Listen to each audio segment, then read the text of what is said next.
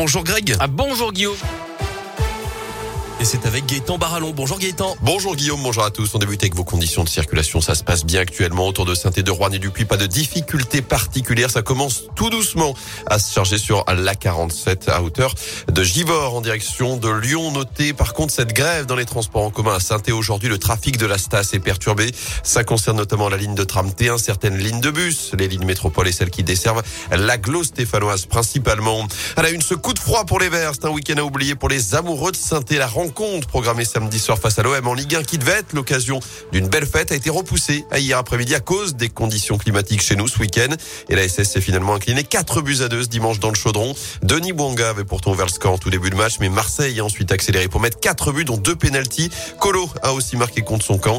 Lucas Gourna a lui sauvé l'honneur en fin de match. Écoutez, le milieu de terrain stéphanois. Non, ils étaient pas trop forts, c'est que c'est nous-mêmes on a on a mal mal fait les choses, on a mal débuté la, la deuxième mi-temps tout simplement. Je suis déçu parce que on n'a pas fait le match qu'on devait faire. On a fait une bonne première mi-temps, mais après, voilà, mon sentiment, c'est que je suis déçu ce soir. J'ai pas eu qui ont marqué, sinon on leur a donné les buts, même s'ils ont fait une, grande partie. Voilà, on sait que c'est une équipe qui, c'est une équipe de Champions League. Pour moi, voilà, ils ont des, de, de genres de, qualité qu'ils ont appuyé sur, nos faiblesses. Voilà, on va se vider la tête et on a un gros match euh, contre euh, Lorient euh, vendredi soir. Lorient battu hier soir 5 buts 1 au Parc des Princes. Au classement, les Verts restent 18e et barragistes avec 4 points d'avance sur les deux relégables Metz et Bordeaux et une unité derrière Clermont et Lorient, justement, ses autres concurrents au maintien.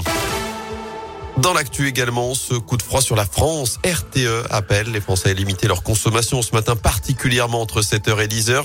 Le gestionnaire du réseau électrique prévoit une situation tendue en cette matinée en raison des températures. Consommation qui pourrait atteindre 73 000 mégawatts ce matin, alors que la production nationale devrait être seulement de 65 000. RTE avait même conseillé ces derniers jours de faire tourner son lave-linge et son lave-vaisselle ce week-end plutôt qu'aujourd'hui. On fera justement un point complet sur la météo à la fin de ce journal. J-6 désormais avant le premier tour de la présidentielle. On vote ce dimanche pour le premier tour. Dernière ligne droite donc pour les 12 candidats en lice avec les derniers meetings ce week-end, notamment chez nous dans la région. Fabien Roussel, le candidat communiste, était avant-hier près de Lyon. Nathalie Arthaud pour lutte ouvrière. C'était vendredi.